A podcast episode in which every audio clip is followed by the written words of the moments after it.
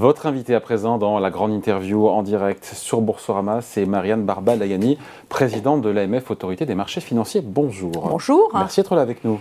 Bah, c'est bien normal. Vous succédez à Robert Offel, qu'on a souvent vu ici. On espère vous avoir aussi souvent que lui. Vous êtes là pour un mandat de 5 ans. Oui, c'est exact. Dans vos priorités d'action, plein de sujets qu'on va voir ensemble, hein, mais dans vos priorités d'action pour 2023, il y a, euh, je vous ai lu, je vous ai écouté, la protection des épargnants. Il faut renforcer cette protection. Mais beaucoup a déjà été fait. Oui, mais si vous voulez, fondamentalement, les épargnants, ils sont dans une situation un peu asymétrique par rapport au monde financier. Euh, donc, un de nos objectifs, c'est de s'assurer qu'ils ont la bonne information, qu'ils ont les bons conseils, qu'ils ne sont pas trompés.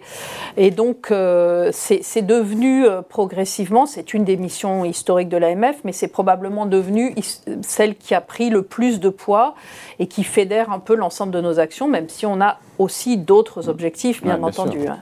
Et donc, il y a toujours, c'est toujours, voilà, leitmotiv numéro un, toujours protéger les épargnants. Il y a toujours des choses à faire parce que parce que, on pourra en parler, il y a les cryptos, évidemment, il n'y a, pas que les mmh. cryptos, mais Bitcoin crypto, on sait que ça intéresse pas mal d'épargnants, d'ailleurs souvent jeunes. Euh, et, ça me revient, je reviens à cette affaire, ça date de, la fin d'année dernière, mais est-ce qu'on sait au final combien de personnes ont perdu de l'argent suite à la faillite de FTX aux États-Unis. On sait un petit peu en France qui a été lésé ou c'est encore le, le Alors, très peu, parce que en fait, FTX ne faisait pas partie des acteurs crypto qui étaient enregistrés en France. Donc nous, fondamentalement, on ne les connaît pas, l'AMF. Euh, ce que l'on sait, c'est qu'il bah, y a un, liquidateur euh, qui a été nommé et qu'il est très probable qu'on va trouver un certain nombre d'investisseurs français qui sont allés sur Internet et qui ont investi dans un acteur qui n'était pas enregistré en France. Donc encore une fois, on a très peu d'informations sur FTX.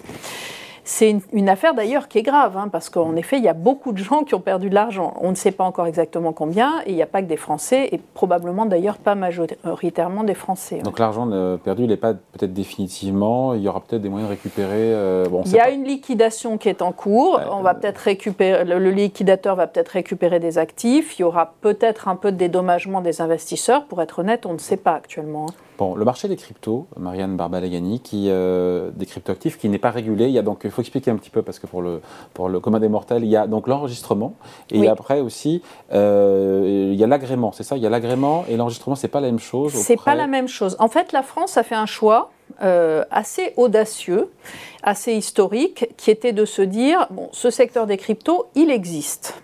Donc, il peut y avoir deux positions.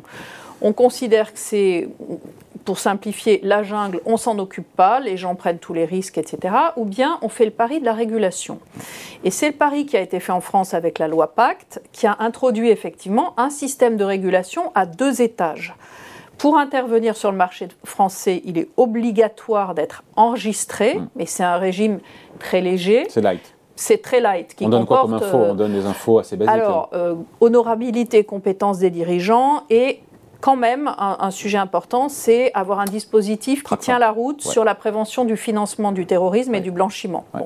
Mais effectivement, il n'y a pas d'aspect de, protection des, des investisseurs. Néanmoins, c'est je dirais, une première marche et une manière de, faire en sorte que les acteurs crypto qui sont sur la place de Paris soient ceux qui se mettent dans une optique de régulation. Et puis après, il y a un deuxième étage qui est, plus proche, qui est l'agrément, qui est plus proche de ce qu'on fait en finance classique, avec tout un tas de dispositions. Et c'est d'ailleurs cette solution d'agrément qui a été retenue au niveau européen, puisque entre-temps, euh, enfin depuis la loi Pacte, est intervenu un règlement européen qu'on appelle MICA, bon peu importe, et qui effectivement va rendre l'agrément obligatoire avec beaucoup plus de sécurité euh, pour, les, ceux qui placeront leur argent en crypto. Donc aujourd'hui, pour celui ou celle qui veut placer ou acheter des bitcoins, il n'y a pas aujourd'hui, il n'y a pas de, il a pas d'agrément. Aucune plateforme aujourd'hui de crypto n'a d'agrément. Elles sont juste éventuellement en France, pardon, enregistrées elles sont enregistrées, ce qui est à la fois un premier pas vers la régulation, et je crois qu'il ne faut pas le négliger, mais en même temps, il faut être clair, pour les investisseurs, il n'y a aucune protection des investisseurs. Donc, euh, ils prennent beaucoup de risques et ça peut se matérialiser ou pas. Voilà. Bon. Autre sujet, Marianne Barbalayani, vous avez infligé une amende de 93 millions d'euros au gestionnaire d'actifs H2O, euh, du jamais vu dans l'histoire euh, de l'AMF. Euh, c'est quasiment le maximum d'ailleurs hein, que vous puissiez prononcer. Mm. pourquoi un tel montant, sachant que plusieurs milliers, encore une fois, d'épargnants ont été lésés dans cette affaire? Ben Justement, En fait, euh, il est clair que, alors moi je ne vais pas euh, me prononcer sur une affaire qui va faire l'objet de tout un tas, enfin parler dans le détail d'une mm. affaire qui va faire l'objet de tout un tas de, contentieux sans aucun doute, mais néanmoins on voit bien que c'est une affaire qui est très exceptionnelle par la gravité des manquements qui ont été constatés. On les rappelle, on les rappelle peut-être Pardon. On peut les rappeler. Et puis, pardon, excusez-moi, je, termine juste par le nombre d'épargnants qui ont été lésés et les montants concernés. Donc euh, c'est pour ça que la, sanction a été très importante. Et euh, après, on peut espérer aussi qu'il y aura euh, des dispositions d'indemnisation des épargnants qui pourront être mises en place par H2O. Sur, chaque, sur chaque point, combien de, on est en milliers d'épargnants, c'est ça? Pour les montants, je n'ai pas les chiffres en tête, je c'est quelques milliers d'épargnants français qui ont été... oui, il y avait des fonds... français. Alors H2O est une société qui est établie à Londres, hein, qui est britannique, mais il y avait des fonds français et on a effectivement beaucoup d'épargnants français qui, euh, qui, ont perdu de l'argent, dont les fonds sont bloqués. Et donc, voilà, on Parce espère que les fonds n'étaient pas liquides. Non. Ce qui est problématique quand on s'appelle H2O. c'est un bon jeu de mots. Euh, fondamentalement, c'est le problème. C'est-à-dire qu'effectivement, il y a eu beaucoup d'investissements qui n'étaient pas liquides et qui ne correspondaient pas à, la nécessité d'assurer la liquidité du fonds. Et d'ailleurs, c'est ce qui s'est passé. Les, les épargnants, euh, les investisseurs ont été bloqués. Voilà. voilà. Donc elle n'a pas respecté dans le fond, juste après on passe à autre chose, dans le fond la société H2O n'a pas respecté euh, les règles d'investissement dans sa gestion des fonds français, c'est ça Exactement. En fait, Exactement. Bon, en espérant que l'amende soit suffisamment dissuasive euh, pour éviter que... Et d'ailleurs, juste, cette décision de l'AMF, est-ce qu'elle est constitue euh, un atout pour les demandes de réparation qui seront faites par les potentiels épargnants Ça, c'est la justice qui en décidera. Nous, on, on s'est prononcé sur ce à quoi on avait, euh, on avait vocation à se prononcer, c'est-à-dire les manquements qu'on a observés. C'est d'ailleurs la commission des sanctions de l'AMF hein, qui, qui, a décidé in fine. Euh, L'AMF a instruit le dossier, a fait des propositions, et c'est la commission des sanctions qui est, comme vous le savez sans doute dans notre gouvernance, totalement indépendante qui a euh, décidé de la sanction. Bon, il y a la protection des épargnants dans les missions évidemment de, de l'AMF. Ça en fait partie, hein, c'est-à-dire que l'efficacité de l'action répressive, ça fait partie de la protection des épargnants. Évidemment. Il y a aussi la pédagogie. Alors on en fait mm. beaucoup ici dans Ecorama de la pédagogie évidemment. Est-ce que vous avez le sentiment, euh, euh, au fil du temps, que les épargnants ont vraiment intégré cette idée que, je fais le lien avec le Bitcoin, mais on, il peut s'appliquer aussi aux actions évidemment, mm. que pour des gains élevés, il faut prendre enfin, à gain élevé, il faut prendre des risques qui le sont tout autant, pour le dire euh, les choses simplement. Oui. Alors, et, est-ce qu'il faut continuer, hmm. ou alors non, et on en parle de loin, il faut continuer à contribuer à cette éducation financière Je pense qu'il y a besoin de continuer à faire beaucoup d'éducation financière. C'est d'ailleurs un des domaines dont euh, les pouvoirs publics se sont saisis. Hein. la Banque de France a été euh, mandatée pour euh, exercer un rôle d'opérateur national en matière d'éducation financière et fédérer, mais aussi faire en sorte que prospèrent toutes les initiatives d'éducation financière. Et je pense qu'il faut que tout le monde y contribue. Après, il y a le, cas particulier de l'épargnant, sur lequel nous, AMF, on est peut-être un peu plus euh, en, direct.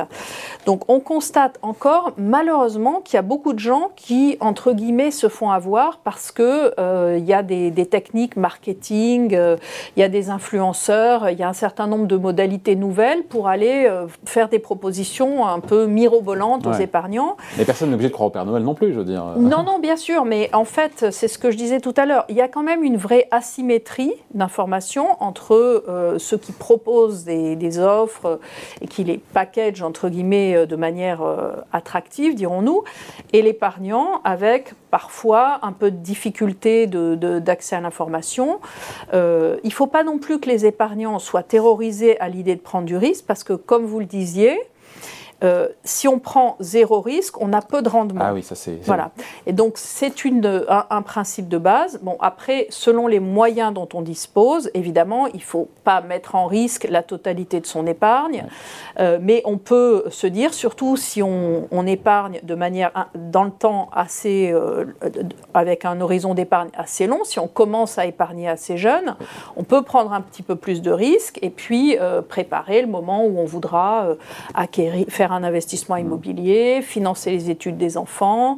Euh, probablement aussi avoir un complément d'épargne pour la retraite. On parle beaucoup de retraite en ce moment pour d'autres raisons. C'est clair que ça va amener les Français à se poser la question de savoir comment est-ce qu'ils peuvent euh, préparer leur retraite aussi avec leur épargne. Et ça, ça nécessite en effet d'avoir une bonne appréhension des risques, des rendements et du temps sur lequel on va procéder à cette, cette stratégie d'épargne en fait. L'AMF qui fait aussi des campagnes d'éducation financière sur TikTok. Oui. Non mais c'est génial, ça sur TikTok. Ben oui, il faut aller chercher les gens là où ils sont. D'abord, on a beaucoup de jeunes, euh, jeunes épargnants et de jeunes investisseurs. C'est un, des phénomènes, un des petits frémissements qu'on observe. Il y a euh, chez les jeunes une appétence pour euh, la bourse, notamment. Hein. on a plus de jeunes investisseurs. L'âge moyen de l'investisseur en bourse est passé pour la première fois en dessous de 50 ans et les moins de 25 ans investissent plus C'est une bonne nouvelle ce rajeunissement dans une optique de long terme C'est une bonne nouvelle parce qu'on sait qu'effectivement, dans une optique d'épargne de long terme, euh, il y a une place importante pour l'investissement en bourse. Je ne dis pas que ça doit être la totalité.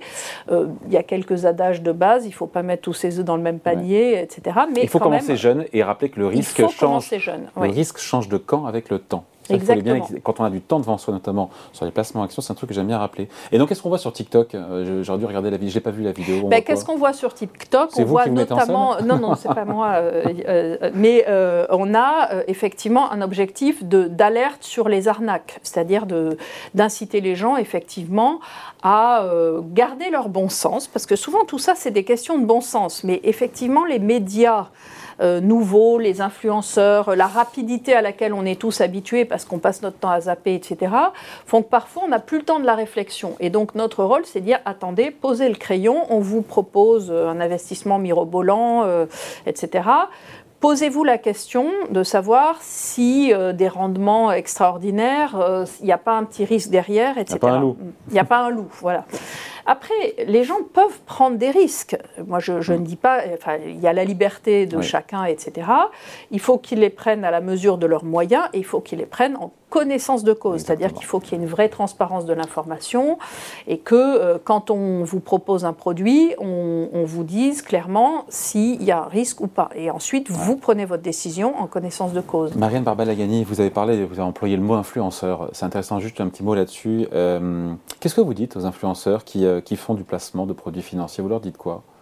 Alors, D'abord, c'est un sujet dont effectivement là, les pouvoirs, les pouvoirs publics se sont saisis et il y a d'ailleurs plusieurs parlementaires qui travaillent sur le sujet. L'AMF apporte son expertise.